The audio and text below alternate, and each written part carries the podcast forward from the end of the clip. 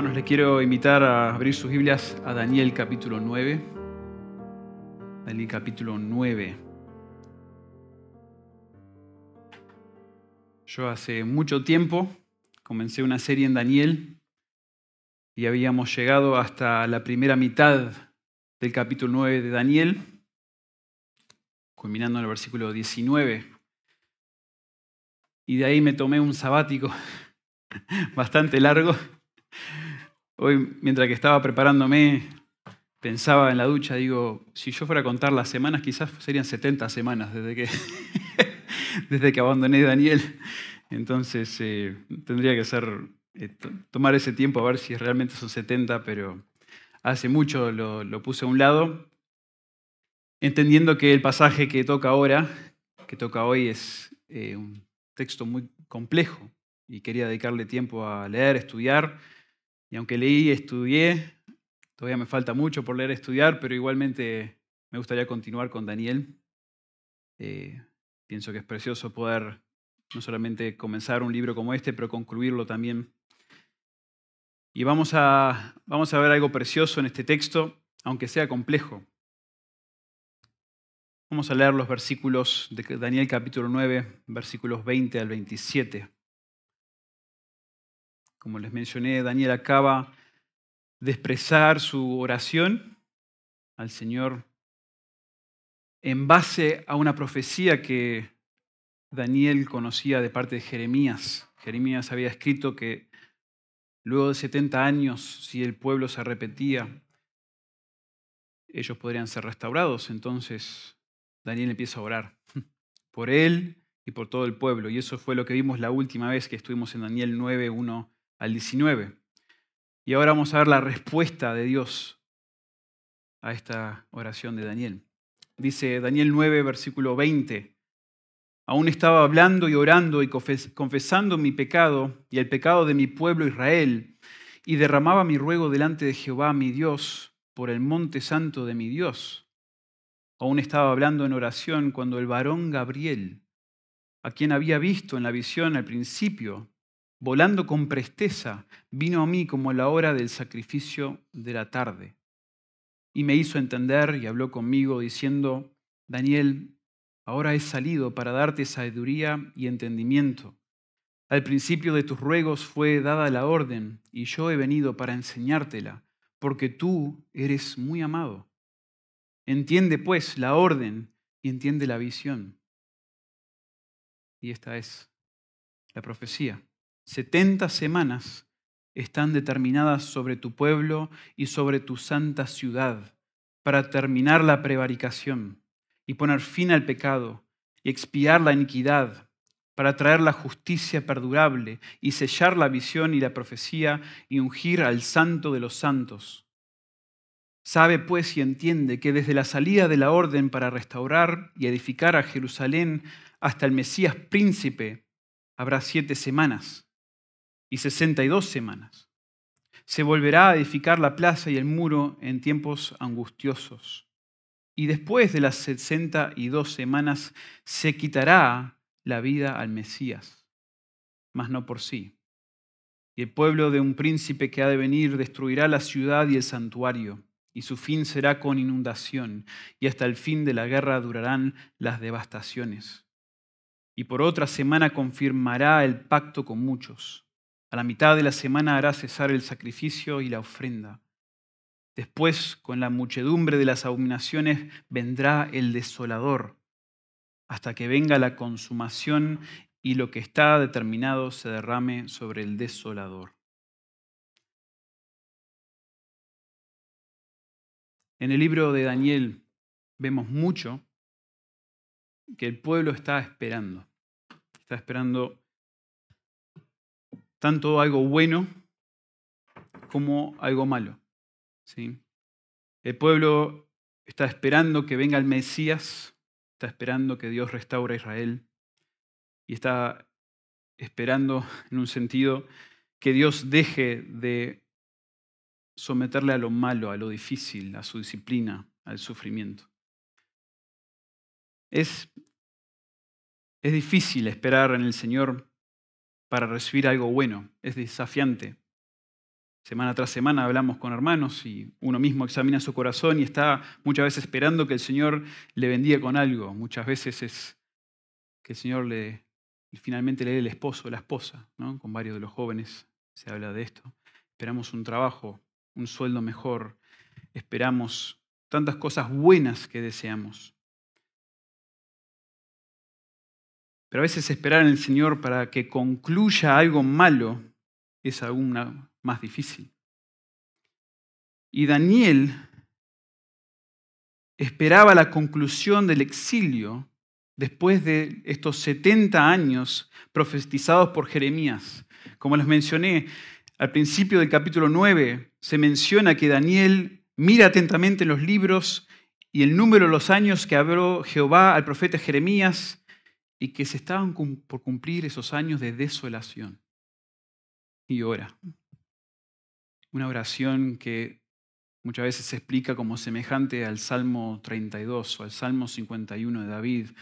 Una, una confesión, un arrepentimiento precioso de parte de Daniel. Lo vimos en varias características la última vez que predicamos, que vimos este pasaje, este capítulo.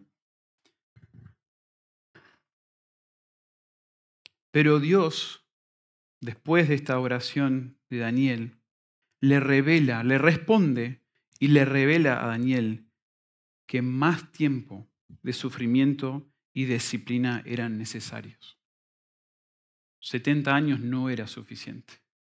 70 semanas serían necesarias. Los tiempos de Dios los tiempos que Dios permite no solo son justos, sino también necesarios para cumplir con sus propósitos. Y en nuestro pasaje Dios le revela a Daniel el calendario de Israel con los elementos esenciales que deben cumplirse antes de que su pueblo fuese restaurado. Y por eso a este sermón le he puesto como título El calendario de Dios para Israel. En respuesta a la oración confesión el ruego de Daniel, Dios responde revelándole a Daniel un calendario, en cierto sentido, para el pueblo de Israel, este pueblo de Dios. Ahora, ya que hace tanto tiempo que estuvimos en Daniel, yo quiero darles un breve repaso de lo que hemos visto hasta ahora.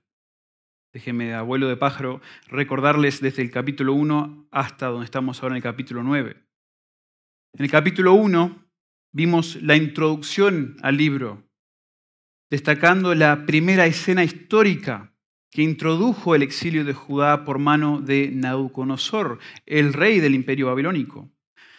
Y aquí es donde, de manera inicial, el autor de Daniel nos nos presenta a Daniel y a sus amigos y los presenta como hombres íntegros. Algo interesante porque para un libro de profecía, entre comillas, que en realidad es un libro entre los escritos, según los hebreos, sí, se nos revela cosas del futuro y cosas que sucedieron y la justicia de Dios y el juicio de Dios sobre el pueblo de Israel, pero a la vez es como que nos va dando pequeños destellos de sabiduría, de integridad. A la vez que Dios va revelando su soberanía, su control sobre todas las cosas, cómo Él maneja todo, vemos a Daniel y a sus amigos ser ejemplos de proverbios, por ejemplo. Ellos demostraban estas características preciosas de sabiduría en su diario vivir. Pero también Daniel capítulo 1 nos da una introducción a la realidad teológica que permea todo el libro. La soberanía de Dios sobre todo, sobre el sufrimiento, el exilio y la disciplina de Israel, sobre los reyes y los planes de las naciones y sobre los eventos que componen y formarán parte de la historia de esta tierra. constantemente vemos que Dios mete su mano en los eventos más trascendentes de la historia, como también mete su mano en los deseos, las motivaciones, los detalles tan íntimos de individuos. Algo muy interesante porque los babilonios, Nabucodonosor y aquellos que están bajo su reino y otras naciones creían que era necesario cuando conquistaran a alguien, era importante ir y tomar el rey de esa nación y cortarle las manos, en demostración que ese rey ya no tenía la potestad de tomar el cetro y reinar sobre su pueblo, sobre su tierra. Entonces, ¿qué hacían? Tomaban al rey conquistado, le cortaban las manos. Y eso simbolizaba que ella no tenía poder para reinar. Y una y otra vez vemos en Daniel que Dios, muchas veces literalmente, está metiendo su mano. Su mano aparece en un momento ante el rey de Babilonia y escribe el juicio sobre ese rey y sobre su nación, que pronto él sería conquistado también.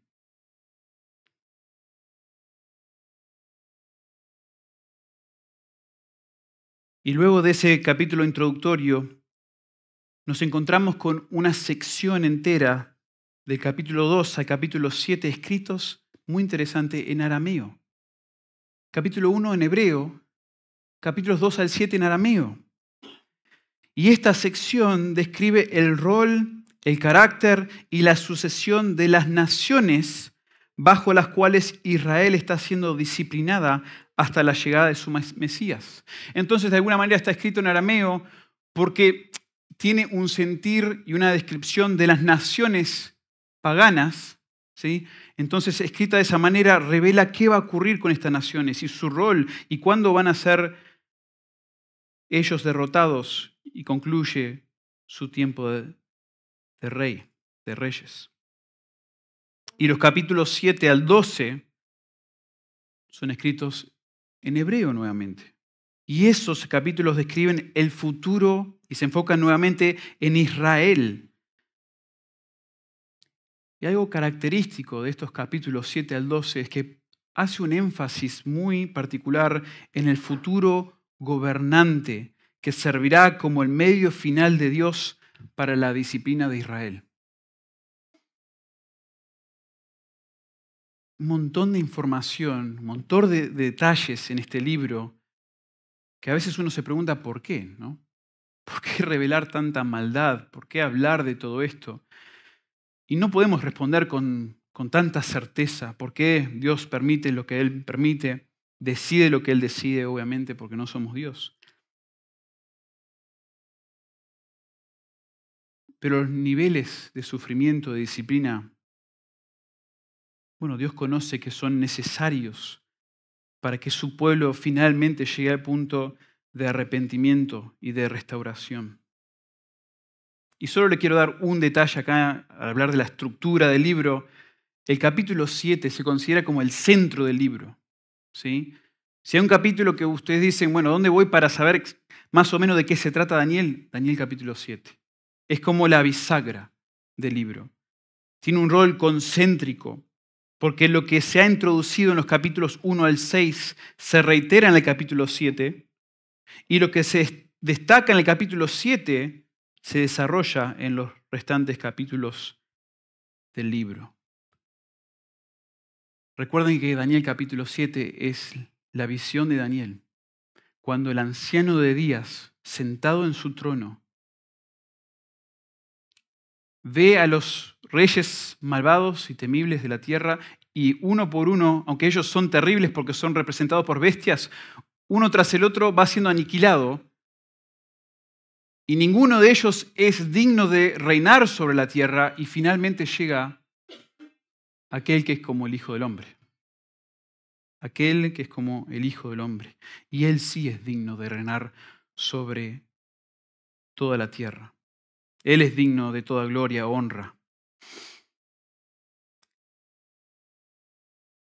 Pero además de eso, también se revela que va a haber un sufrimiento tremendo para el pueblo de Israel antes de que ellos sean restaurados. Y eso es lo que se describe en los capítulos 8 al 12. Y en el capítulo 8 vimos la visión del carnero y del macho cabrío. Recuerden, Dos imperios mundiales son bravos, son temibles y se pelean entre ellos. Y de una de esas bestias sale o predomina un cuerno que nosotros interpretamos aquí como Antíoco Epífanes, ¿sí? una persona histórica, pero quien es una prefiguración del gobernante que será un peor en el futuro. Y luego llegamos al capítulo 9, y en base a lo que ya ha visto Daniel, y pensando en lo que Dios le va a continuar revelando, él ora en base a la profecía de Jeremías, esa liberación después de 70 años, y él recibe como respuesta la profecía de las 70 semanas.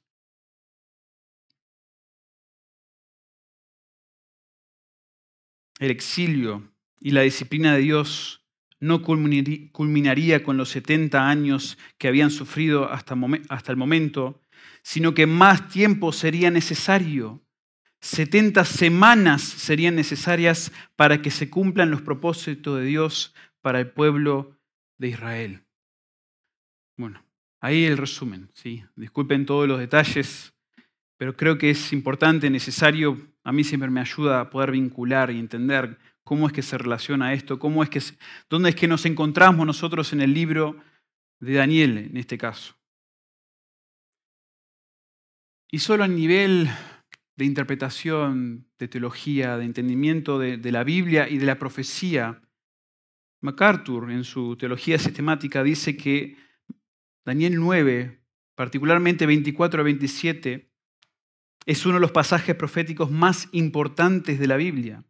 Se ha mencionado a menudo a este texto, dice MacArthur, como la columna vertebral de la profecía bíblica.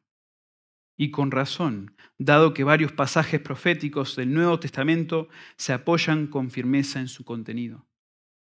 Vamos a encontrar acá, hermanos, en este, este relato, esta descripción esta profecía del 24 a 27, una explicación de lo que ocurre, lo que ya ha ocurrido para nosotros y lo que va a ocurrir en el futuro, que no tiene comparación. Es increíble ver el detalle que le da Dios a Daniel en esta profecía. Pero a la vez que es importante este pasaje, yo me, me topé mucho con el desafío de que es muy difícil también de interpretar. Yo se lo quiero decir ya desde el comienzo, porque aunque tiene una importancia singular, también tiene una dificultad singular. Algunos consideran que este pasaje es probablemente uno de los pasajes más difíciles de interpretar de todo el Antiguo Testamento. Un autor dijo, la historia de la exégesis de las 70 semanas es el pantano lúgubre de la crítica del Antiguo Testamento. Hay desafíos de datación, de crítica textual, de traducción, de comprensión de términos y conceptos únicos y del cálculo cronológico antiguo. Detalles para aburrirlos un poco. No me voy a meter en eso. No me, no me quiero meter en todo eso. Solo decirles que sí es complejo este pasaje, sí es difícil a veces de entenderlo, especialmente una leída rápida, pero es muy importante. Se puede entender podemos nosotros interpretarlo, podemos nosotros y debemos interpretarlo porque tiene mucho que ver con el futuro, con lo que iba a ocurrir en el futuro para esta audiencia original y tiene mucho para decirnos en cuanto a la escatología, en cuanto a los tiempos del regreso, antes del regreso y en el regreso de nuestro Señor Jesucristo. Entonces mi deseo esta mañana es explicarles con palabras sencillas nuestra interpretación del contenido de este texto, hermanos. Hay, este pasaje es, muy debatido, especialmente en temas de, de escatología, en temas de hermenéutica también, pero me gustaría explicarles nuestra interpretación aquí en esta iglesia del contenido del texto y darles un poco de luz en toda la confusión. En Daniel 9, 20 a 27, veremos la respuesta de Dios a la oración de Daniel. Y su respuesta es la revelación del plan de Dios para Israel, que involucra varios objetivos y varias etapas antes de llegar a su fin. hermanos, el pueblo de Dios. Y nosotros vamos a poder identificarnos de alguna manera con, con estos hermanos, aunque no somos Israel, somos la iglesia. Pero el pueblo y la ciudad de Jerusalén enfrentarán varias desolaciones y un gobernante incomparablemente malvado para completar su disciplina.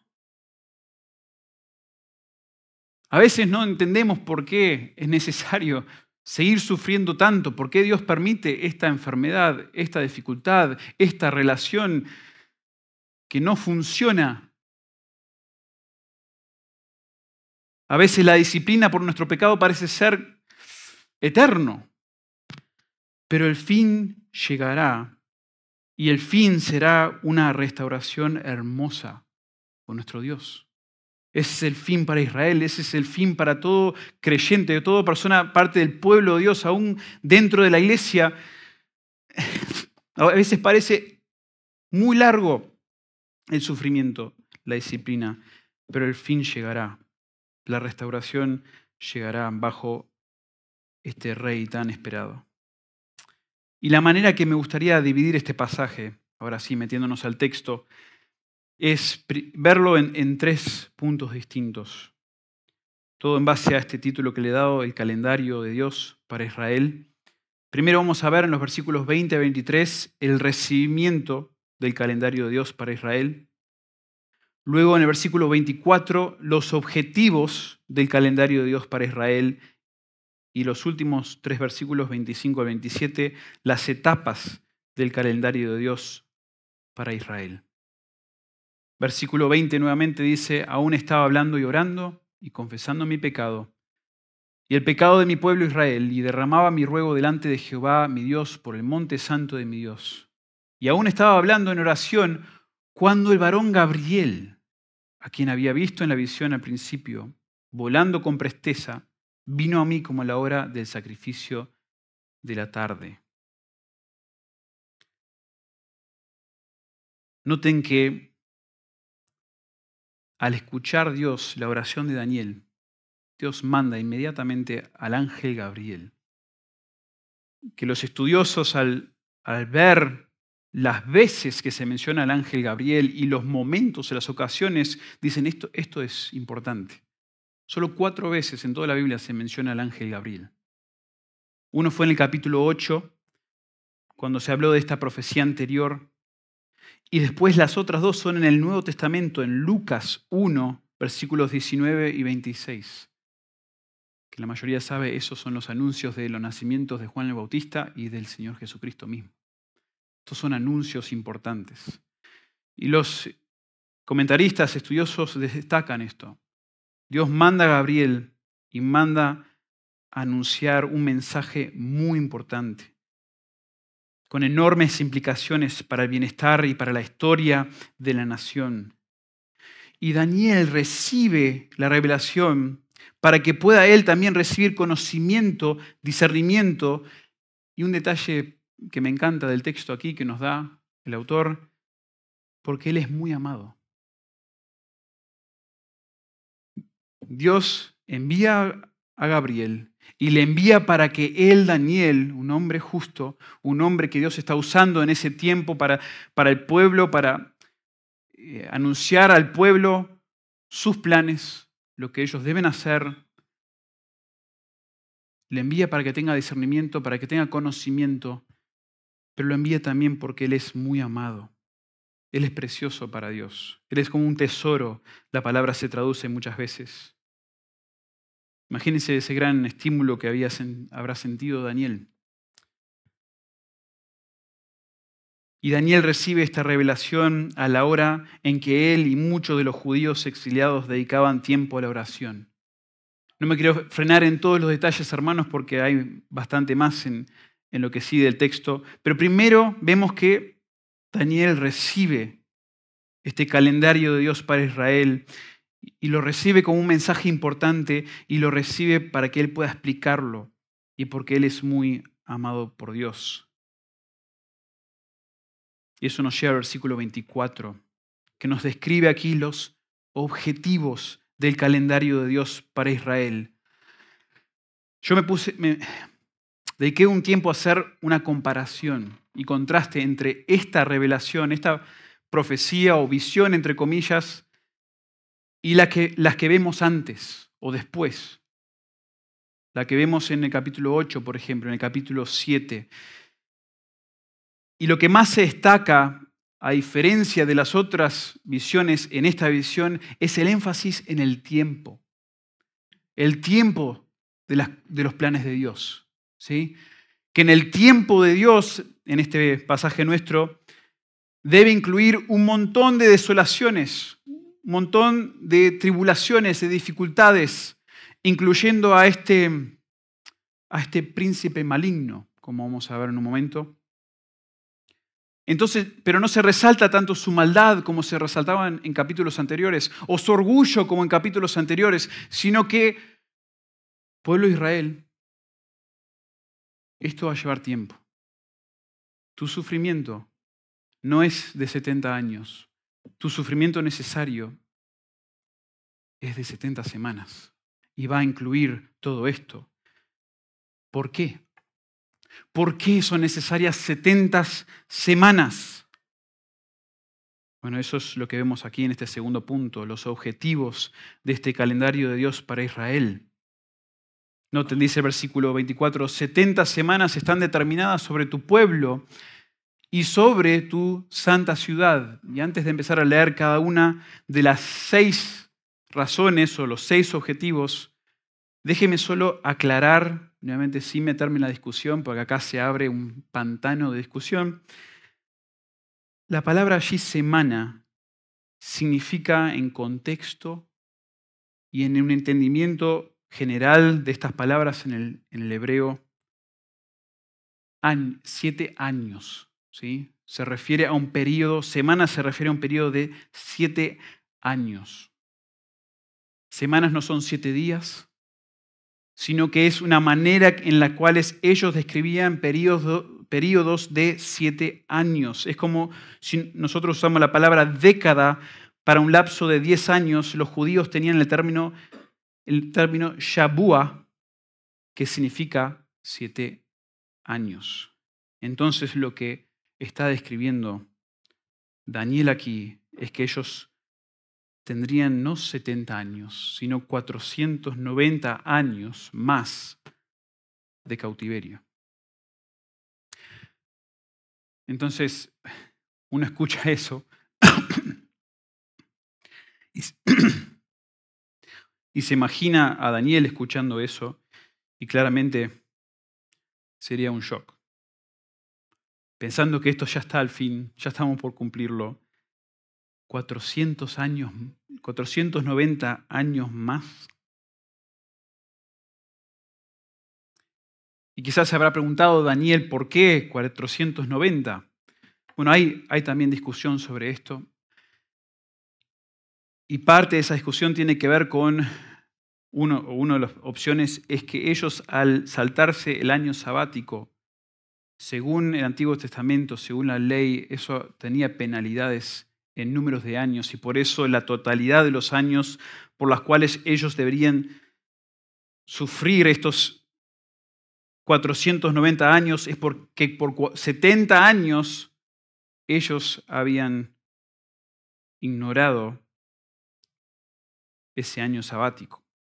Bueno, nuevamente no me quiero meter demasiado, pero Dios tenía un propósito y 490 años era la cantidad que Él determinó. Y Gabriel comienza a revelar ahora las razones, los objetivos o los propósitos detrás de esta extensión de tiempo de exilio, de juicio. Y vemos ahora en la segunda parte del versículo 24, esos seis objetivos representados por seis infinitivos, dice, para terminar la prevaricación, poner fin al pecado, expiar la iniquidad, traer la justicia perdurable, sellar la visión y la profecía y ungir el santo de los santos. La mayoría de los estudiosos dividen estas seis razones estos seis objetivos detrás de este calendario de Dios, esta extensión de tiempo, y dicen que se podría dividir en dos grupos. Las razones o los objetivos negativos y los positivos. Negativos porque el trato de Dios con ellos es negativo. Es lo negativo en cuanto a la relación, la transgresión, el pecado y la iniquidad. Las tres, los tres énfasis allí son negativos. Mientras que los tres últimos son la naturaleza o de naturaleza positiva. El cumplimiento de los justos propósitos de Dios en la historia, incluyendo la justicia y la restauración del templo. Entonces aquí tenemos seis, dividido en dos grupos. Estos seis podrían nuevamente ser eh, desarrollados de una manera bastante larga. Yo algunos de los libros y artículos que leí, ellos mismos, teniendo artículos y teniendo espacio, a veces tenían en dos o tres partes este pasaje.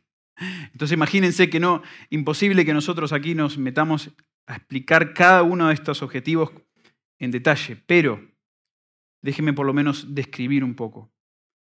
Primer objetivo negativo es terminar la prevaricación. ¿Qué es eso de prevaricación? Bueno, en otras traducciones dice es terminar la transgresión. Y si hacemos un estudio de la palabra transgresión, esa palabra fundamentalmente significa rebelión. Y si hay algo que caracteriza la relación entre Yahvé, Dios de Israel, y su pueblo, es la rebelión de su pueblo. Por eso, de hecho, están en exilio. Por eso estuvieron en Babilonia y por eso siguen siendo traspasados de un rey a otro, de un imperio a otro. La rebelión de Israel contra Yahvé fue la causa principal de su estado. Pero un día al final del periodo de esta tribulación que describe Daniel aquí, la rebelión de Israel contra el Señor llegará a su fin.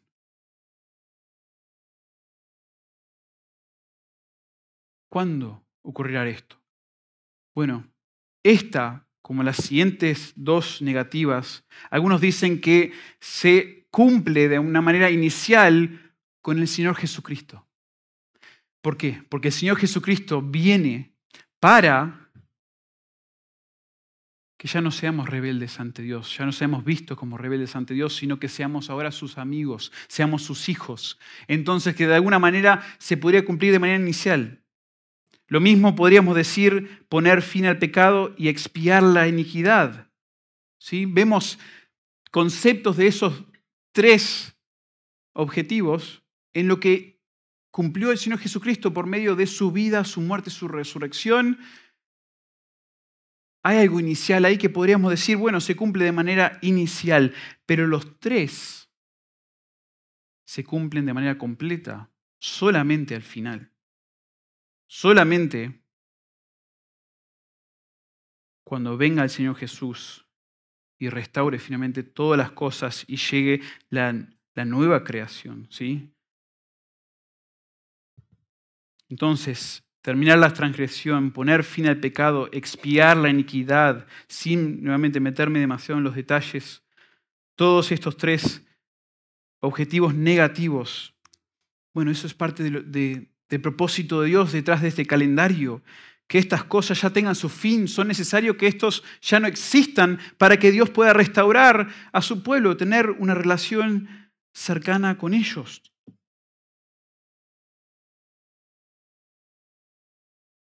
Y al ver esos tres y pensar, bueno, el Señor Jesús cumplió de, de cierta manera, algunos han tomado ese posible cumplimiento de, de esos tres objetivos y dicen, bueno, ¿qué hablas de un, reino futuro que estamos esperando, un reino milenial de Dios?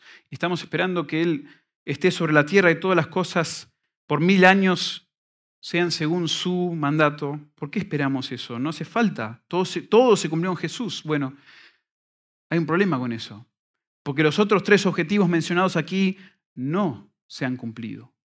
Aún bajo la muerte y resurrección del Señor Jesús. Y hermanos, para los aquellos que son nuevos o están empezando a entender, disculpen si, si alguno de estos términos o algo que explico es confuso, pero a veces, solo déjenme decir esto, La Biblia, desde, la, digamos, desde que cae Adán y Eva en Génesis capítulo 3, y todo el Antiguo Testamento, llegando hasta el Nuevo Testamento, está esperando a ese Mesías, está esperando a este Señor Jesucristo, el Mesías, para que Él cumpla con las promesas que se, estaban dando al pueblo de Dios, que Dios restauraría a la humanidad, que el hombre podría de nuevo tener una relación con Dios y para que eso sea, sea posible, sería necesario un Mesías que no solamente sería un rey sobre todos ellos, sino que también, según Isaías 53 y otros pasajes, moriría en su lugar.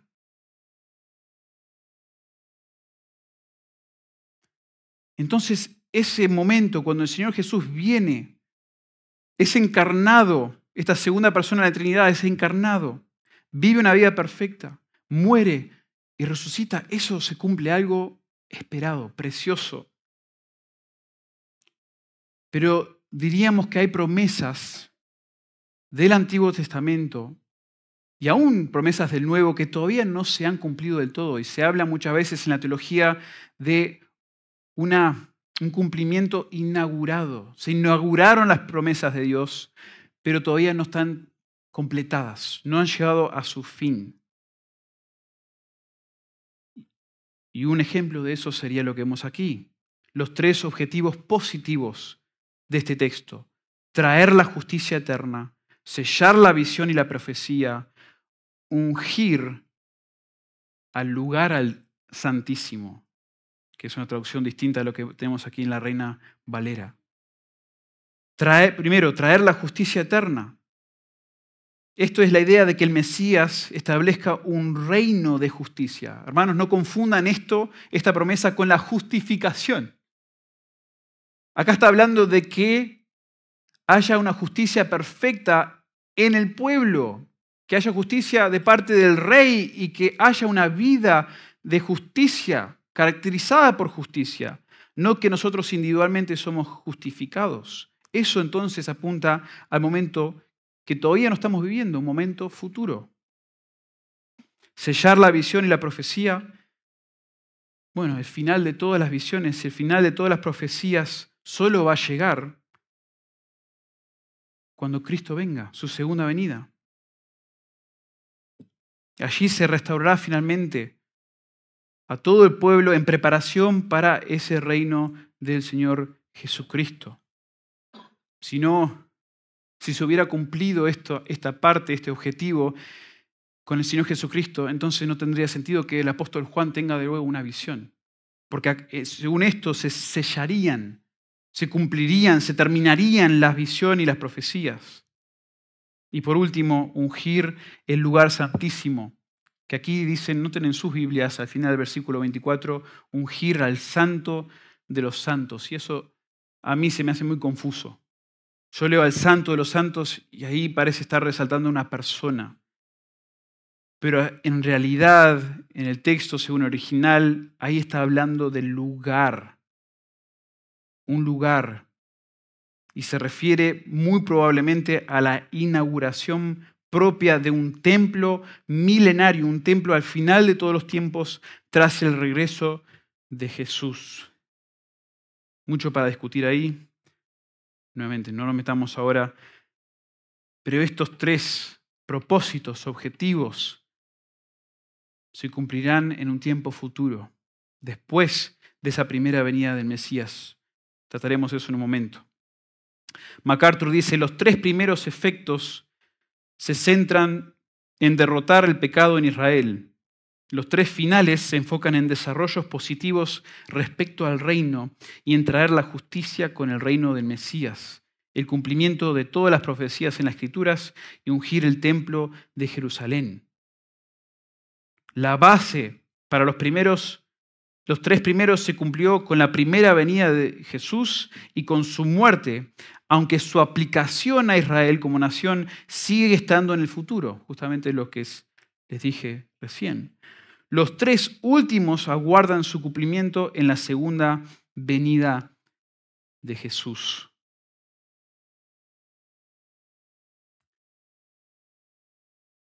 Para que la restauración de Israel realmente ocurra, hermanos, en tiempo y en espacio, como lo que se está profetizando y diciendo aquí, porque sería muy extraño tomar este texto y dividirlo y decir, Daniel y todo Israel estaba esperando el fin de esos 70 años para que ellos ahora eh, disfruten del reino de Dios y después decir, no, en realidad lo que se está prometiendo es algo totalmente espiritual, totalmente, o sea, que no tiene que ver con la nación, que no tiene que ver con la ciudad de Jerusalén.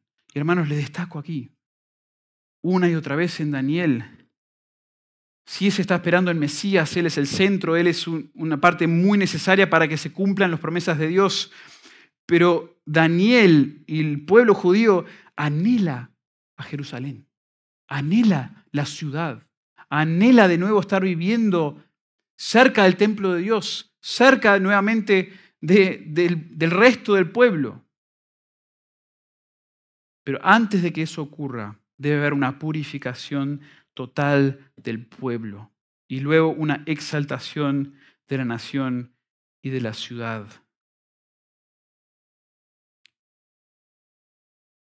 Solo un comentario teológico. Es muy interesante ver las diferentes visiones que Dios le da a los profetas. La visión que Dios le da a Isaías, a Ezequiel, a Daniel, luego en el Nuevo Testamento a Juan. Y algunos argumentan que la visión que Dios les da a cada uno es prácticamente la misma visión, pero que lo ven de diferentes ángulos, con diferentes intenciones teológicas en su libro. Entonces, para Ezequiel se resalta un aspecto, para Isaías otro, para Daniel otro. Pero a medida que se van dando estas revelaciones, uno puede notar que Daniel, por ejemplo, quizás tenga en su mente cosas que ya escribió Isaías. Entonces empezamos a ver que dentro de este plan de que el Mesías reine sobre todas las cosas, reine sobre todas las naciones, destruya a las otras naciones, debe incluirse como vemos en este objetivo, uno o tres de estos objetivos, debe incluirse que ese mismo Mesías, y Juan va a resaltar esto especialmente en Juan capítulo 5, ese mismo Mesías debe también morir antes de reinar. Debe haber finalmente un siervo que tome nuestro lugar, nuestras transgresiones sobre sí. Y como dice Juan, como has redimido a gente de todo pueblo, lengua, nación, por eso eres digno de reinar sobre todas las cosas. Como vemos Juan, eh, Apocalipsis 5, 9 y 10, empezamos a ver que este plan de Dios, este calendario de Dios, no es solamente algo que se trata de, bueno, hacerte esperar. Dentro de este plan de, entre comillas, 490 años de Dios, incluye, sí, que, que seas liberado claramente de los babilonios y de las otras naciones, ese aspecto de que yo ya no esté bajo reyes malvados, importantísimo. Pero hay otro eslabón, hasta quizás más importante, y que es que seas liberado de tu pecado.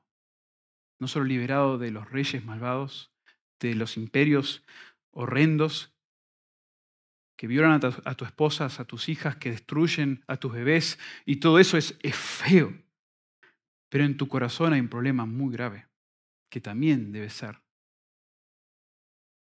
corregido. También está dentro del plan de Dios y por eso el calendario de Dios para Israel es mucho más extenso, debe ser mucho más extenso e incluye que el Mesías, según Isaías, muera en tu lugar y pueda finalmente Dios perdonar tus pecados. Esos son los objetivos del calendario de Dios. Y por último, entramos a las etapas del calendario de Dios para Israel. Las etapas según versículos 25 al 27. Y vemos aquí, y se los voy a intentar explicar, hermanos, con las palabras más sencillas que pueda. El plan de Dios, según este relato, se divide en tres etapas. tres etapas, ¿sí? Los 70 años se dividen en tres etapas. La primera etapa, siete semanas, 49 años. La segunda etapa, 62 semanas, 434 años. Necesitas la calculadora científica para que hacer la cuenta. Lo tenía que buscar. Y la tercera etapa, una semana de siete años. Dice allí el autor, 70 semanas están determinadas sobre tu pueblo y sobre tu santa ciudad, con esos seis, seis propósitos. Versículo 25. Sabe pues y entiende que desde la salida de la orden para restaurar y edificar a Jerusalén hasta el Mesías príncipe habrá siete semanas y sesenta y dos semanas. Se volverá a edificar la plaza y el muro en tiempos angustiosos.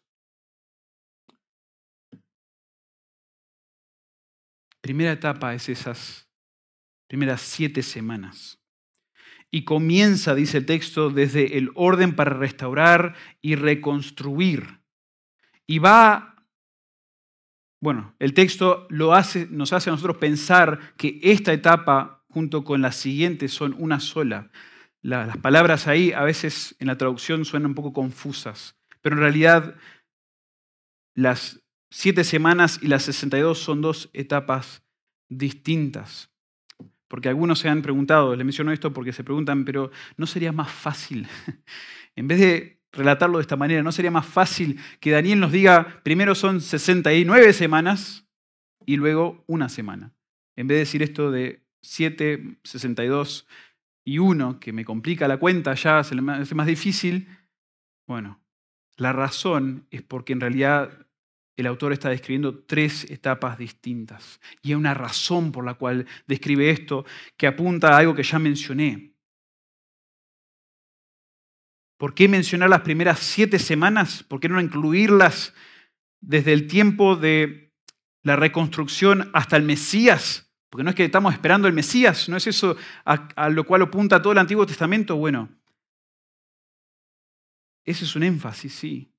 Pero hay otro énfasis importante en todo esto que está describiendo Daniel, y eso es en la reconstrucción de Jerusalén. Noten, tres veces se utilizan palabras que hablan de reconstruir, de reedificar, restaurar, reconstruir, volver a construir.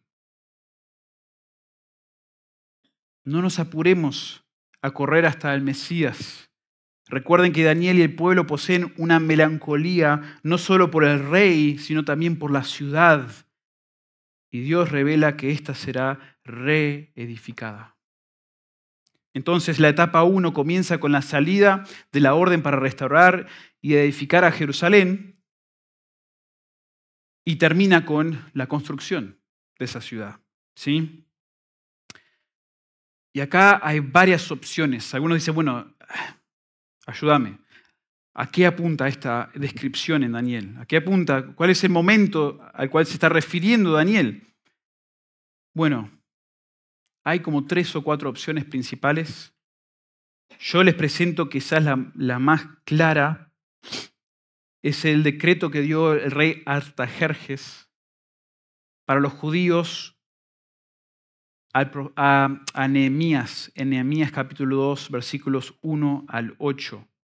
Según el calendario, digamos, según el, cronograma, según también los textos, las siete semanas o 49 años pueden referirse a la conclusión de la tarea de, de Nehemías en la reedificación de la plaza y el muro. Así que las primeras siete semanas, esta primera etapa, se refería desde el comienzo, cuando decreta Artajerjes que se debía reconstruir el templo, la ciudad, las, las paredes, digamos, hasta que se completa eso, 49 años y los historiadores dicen que fue más o menos lo que duró ese proceso. Inmediatamente después de esa primera etapa, y noten esto, primera etapa, se reconstruye la ciudad, se reconstruye lo que estaba esperando Daniel y el pueblo. ¡Qué hermoso!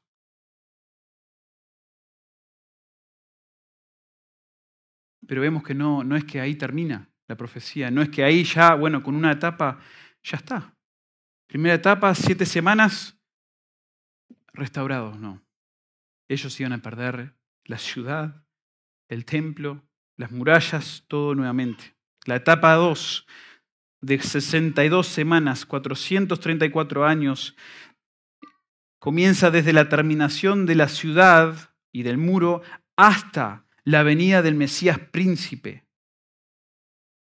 La venida o la presentación del Mesías sería representado por su bautismo o por su entrada triunfal a la ciudad de Jerusalén. Hermanos, yo no es que yo me he metido a leer todo lo que hay ahí de las discusiones, estoy en eso, intento leer para, para no representar equivocadamente a ninguno, pero es increíble. Es increíble ver el detalle detrás de esta, esta predicción. Obvio que en este tipo de literatura profética, a veces llamada apocalíptica, a veces hay símbolos que representan cosas. Pero en este caso, donde por alguna razón Dios está tratando con Daniel, quien pensaba estrictamente de los 70 años que se están por cumplir, porque más o menos habían pasado 66, 67, ahora Dios le da una revelación y la suma de los años entre estas etapas es a ver, hay discusión en si son 365 días o 360 o 365 y un cuarto de día. No les quiero aburrir con eso. Pero se cumple etapa tras etapa. Desde el final de la construcción de la ciudad del templo hasta que el Señor Jesucristo se presenta o en su bautismo o más probable la entrada triunfal a la ciudad, que sería quizás hasta más, más conforme al contexto de Daniel, donde entra el rey. Son 434 años.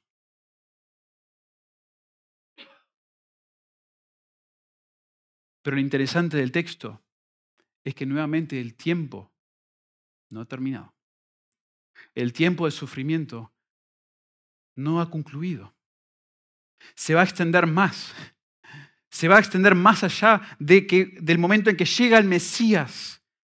Y uno dice, no puede ser. No puede ser. Está bien, perdimos la ciudad, perdimos las murallas y la queremos de nuevo, pero el Mesías, el Mesías rey, quien debe reinar sobre todas las cosas. Y sí, el texto dice,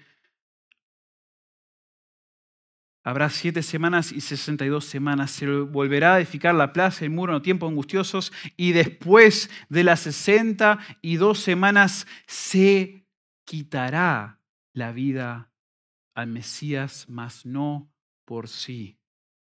Tremendo. A la luz de lo que el Antiguo Testamento venía revelando acerca del Mesías, uno podría pensar que su venida, iría acompañada del, establecimiento de su glorioso reino en la tierra, en el que Él reinaría como rey sobre todo, Él tendría todo, todo sería de Él. Sin embargo, en el plan de Dios, en el plan de Yahvé, habían elementos muy distintos, muy diferentes a lo que ellos esperaban. El reino vendría finalmente, pero primero el Mesías sería cortado, dice el texto original. Moriría. Moriría al final de esas 62 semanas. Y este, este cortar del Mesías, esta muerte, sugiere una muerte violenta. Noten que el texto en Daniel, muchos años antes de que realmente ocurrió, ya de alguna manera se estaba describiendo algo de cómo sería la muerte del Señor y nosotros sabemos que es la crucifixión, fue una muerte tremenda. Y como resultado, dice acá el texto, mas no por sí. Y yo no sé qué hacen ustedes con eso. Yo cuando lo leí por primera vez no tenía idea, sin mirar un comentario o algo, ¿qué quiere decir esto? Mas no por sí. Bueno, sería más claro si lo tradujésemos, no tiene nada. Que aún así los, los estudiosos debaten y no está muy claro qué quiere decir. Pero quizá la aplicación más lógica es que este Mesías esperado debió haber tenido todo. Cuando Él vino a esta tierra y Él se presentó a los suyos, ellos lo tendrían que haber recibido como el rey quien habían esperado y le tendrían que haber rendido todo, sus vidas, todo debió ser de Él. Pero no tiene nada. Fue cortado y no tiene nada.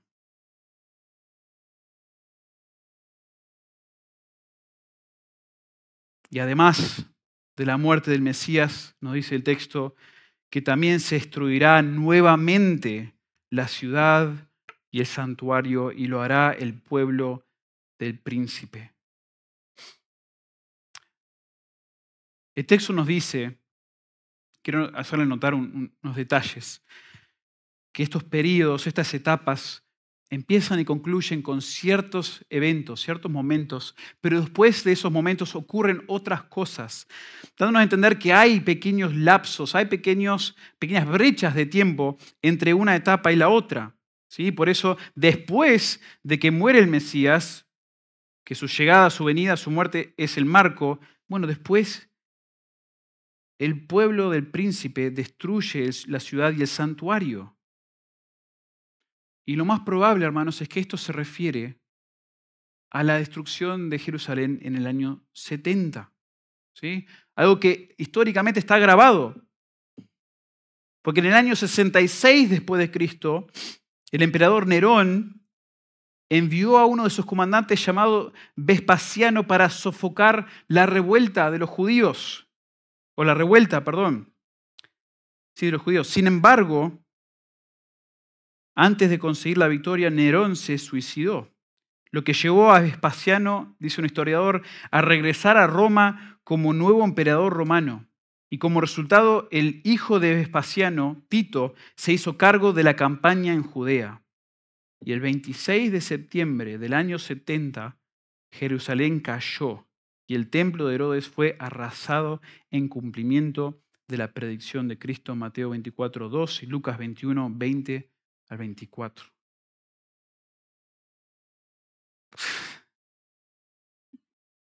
Unos, ¿qué? 37 años, más o menos, después de la, de la muerte del Señor Jesucristo. Más o menos, ¿no? La destrucción. La destrucción de, como dice aquí, destruirá la ciudad y el santuario por de parte del pueblo de un príncipe que ha de venir.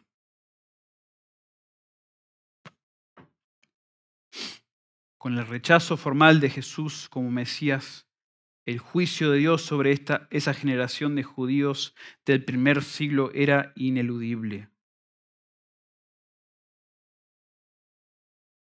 El ejército romano bajo el mando de Tito fue simplemente la gente del Señor, dice un comentarista, para llevar a cabo este juicio. Por lo tanto, Jesús pudo acusar a los líderes nacionales por no reconocer el tiempo de su visita, Lucas 19, 44. Por ello, sufrieron las consecuencias más graves, la destrucción de Jerusalén, la destrucción del templo y como consecuencia de estos acontecimientos, la dispersión del pueblo judío de la propia tierra. El pueblo judío sigue siendo rebelde siguió rechazando a Dios y rechazó al Mesías. Dios le había enviado al Mesías y ellos nuevamente lo rechazan, se rebelan contra él, se aferran a su pecado. Y luego que hacen eso y muere el, Mesías, este pueblo, que también es una, una sección de discusión, este pueblo del príncipe que ha de venir, destruye a la ciudad y al santuario. Y este príncipe, yo les voy a decir de manera más directa sin meterme en la discusión, se cree que es una referencia a ellos realmente eran agentes de el futuro gobernante de la tribulación. ¿sí? Se lo digo teológicamente. Es, son personas quienes fueron, digamos, utilizadas por Satanás Y Satanás en un futuro tendrá a su propio agente en el anticristo. Pero sin llegar ahí todavía, metiéndonos, eh, quedándonos aquí en este texto, hasta aquí observamos en el calendario de Dios para Israel aquellas cosas y eventos que ocurrieron hasta el siglo I, la venida, la muerte del Mesías y la destrucción de Jerusalén. Todo esto sería y fue, como nosotros conocemos desde las escrituras e históricamente, fue horrendo para el pueblo. Tremendo lo que pasó hasta ese momento. Pero falta una etapa más. Falta la última semana. Y uno diría, bueno, de siete semanas a 62 semanas, bueno, las 72 semanas, bravísima. O sea, 7, 49 años, pasar a 434 años, ya, eso debe ser lo peor. Pero la última semana, según este texto y según el Nuevo Testamento y cómo lo describe, es la peor. La última etapa, la etapa 3, sería la peor de todas. Y hermanos, el versículo 27 es, y sé que menciono esto mucho, perdónenme, pero este sí es el versículo donde hay varios, hasta comentaristas, que no quieren ni tocarlo, por lo complejo que es. Muchas preguntas muy discutidas, pero yo solo me quiero enfocar más que nada en dos. ¿Quién es este príncipe mencionado y cuándo toma lugar esta última semana en la historia? Y con eso ya nos acercamos a la conclusión. El contexto de Daniel y las referencias paralelas que vemos nosotros en el Nuevo Testamento nos indican que esta es una referencia a ese cuerno, a ese gobernante que aparecerá en el futuro y será sin precedente su maldad. Será inigualable en su, en su temibilidad, en la manera que él quiere interrumpir esos planes de Dios. Bueno, en el Nuevo Testamento y, en la teología se le menciona como el anticristo, ya les mencioné. Se menciona en 2 Tesalonicenses 2 como el hombre de iniquidad, quien aparecerá en la historia y por siete años gobernará sobre la tierra.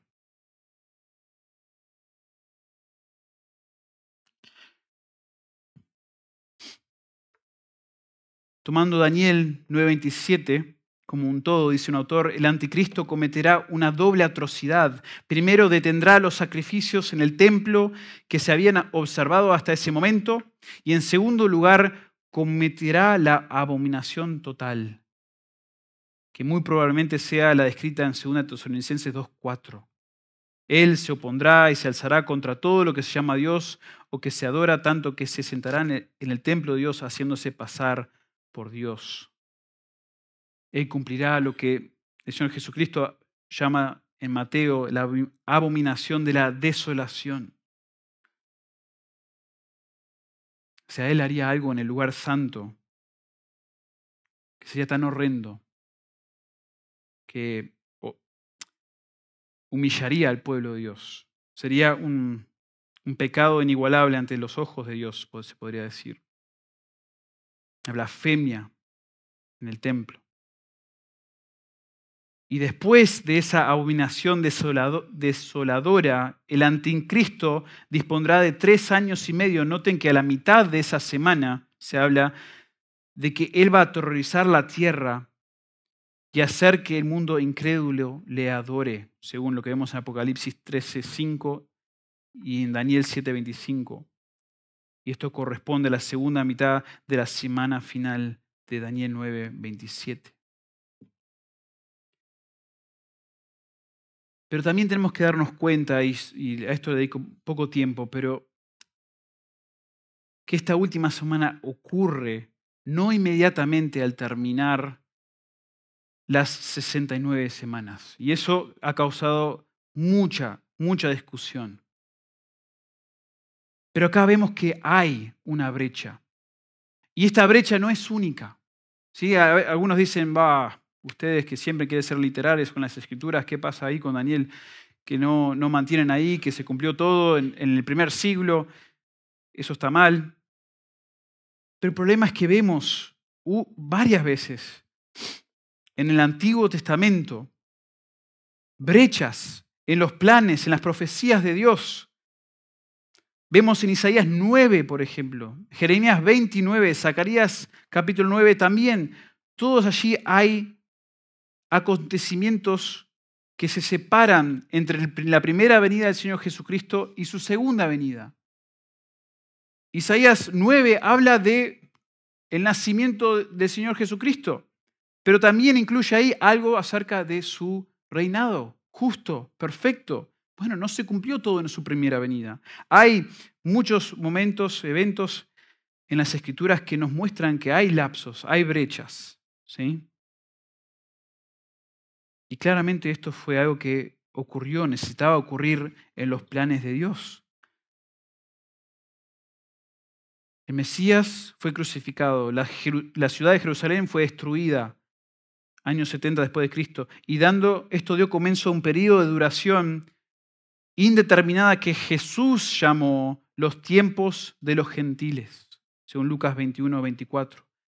O sea, después de que terminara esa segunda etapa, según Daniel, capítulo 9, era necesario que haya el tiempo de los gentiles. Y el Señor Jesús mismo, cuando Él estuvo aquí sobre la tierra, Él habló de esa última etapa, de esa abominación de desolación que hace referencia a Daniel como algo que sucedería en el futuro. Mucho más adelante, antes de su segunda venida.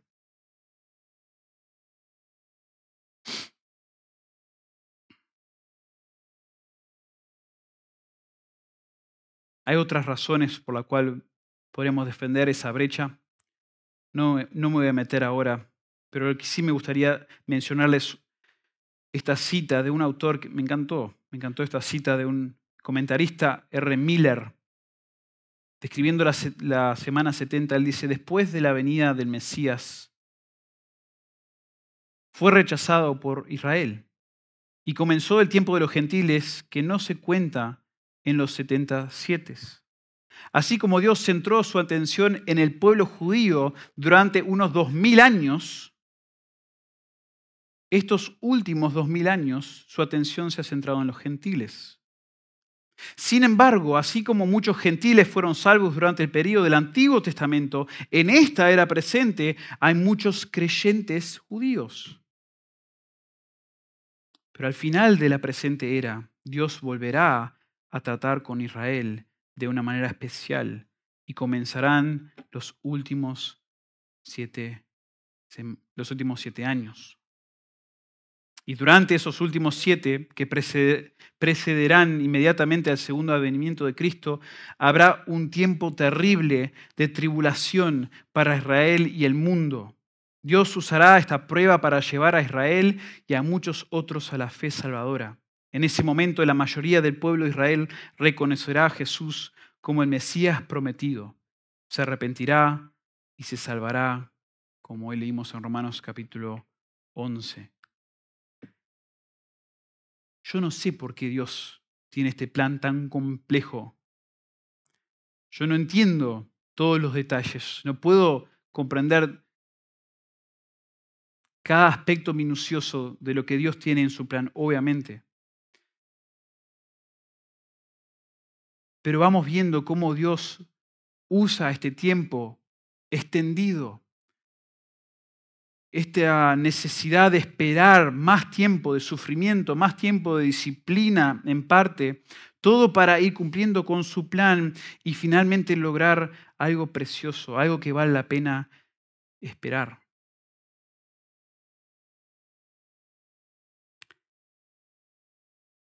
Inevitablemente cuando estudiaba todo este concepto, Tener que esperar los tiempos de Dios, los tiempos de Dios en el sufrimiento y la disciplina son necesarios.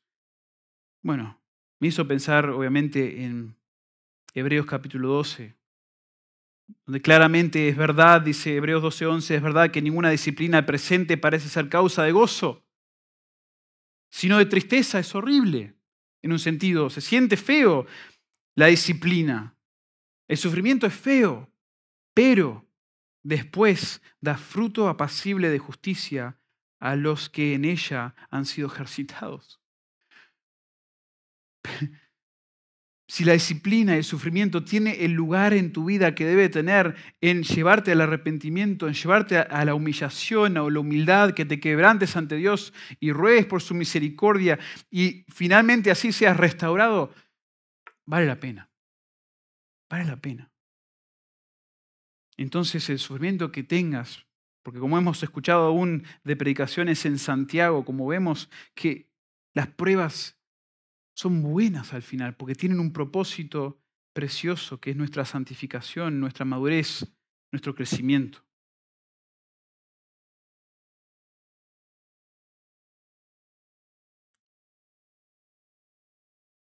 Pero este texto claramente, aunque nos da y nos hace un énfasis en la disciplina y el sufrimiento como necesarios en el plan de Dios, todo apunta a que estamos esperando al Rey.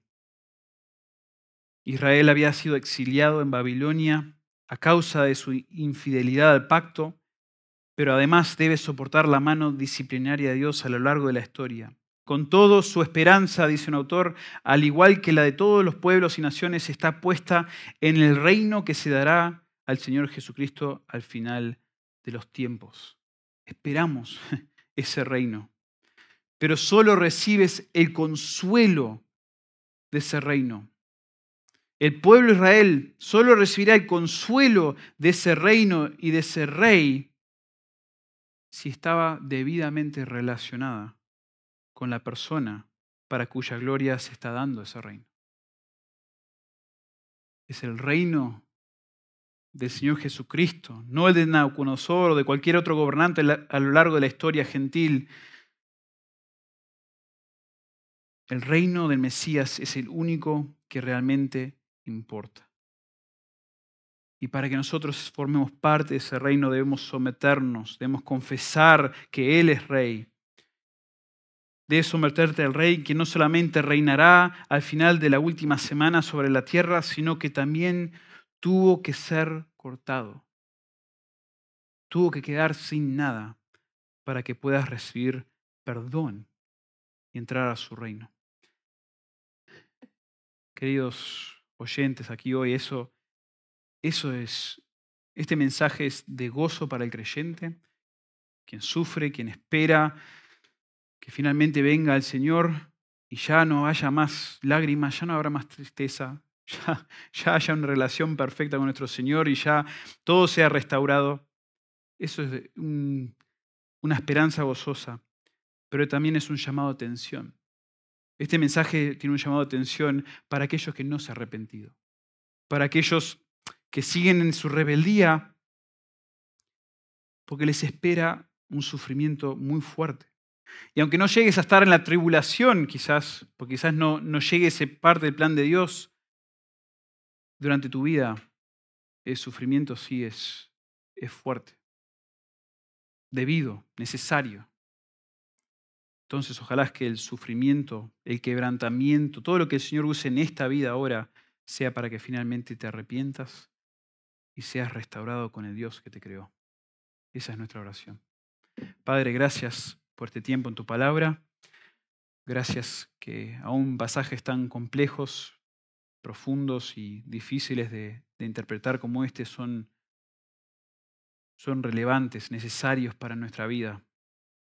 Nos dicen algo de, ti, nos dicen algo acerca de tu plan perfecto, tu plan que, aunque sea complejo para nosotros, nos lleva a, a repetir las palabras de Pablo allí al final de Romanos 11, donde quedamos maravillados, Señor, por lo profundo que son tus planes, tus, tus juicios, tus decisiones. Padre, eres profundo, inmensurable, Señor, tú, tú eres soberano, eres supremo. Todo lo que tú haces es perfecto y es trascendente, no lo podemos entender. Y damos gracias que, que tú eres nuestro Dios. Y porque tú eres así, porque tú no eres afectado por el pecado, Señor, podemos tener confianza completa en tu, en tu verdad, tu fidelidad, sino en tus promesas. Y rogamos, Padre, que, que tu plan se cumpla de manera perfecta en nuestras vidas, Señor, que se cumpla tu voluntad, pero también anhelamos que a nivel de la historia, a nivel de este mundo, de esta tierra, que vengas, Señor, que tu reino venga, que sea tu voluntad aquí en la tierra como en el cielo, que finalmente llegue ese momento, Padre, y podamos gozar de esa relación perfecta contigo. Es en el nombre de Cristo que oramos y damos gracias. Amén.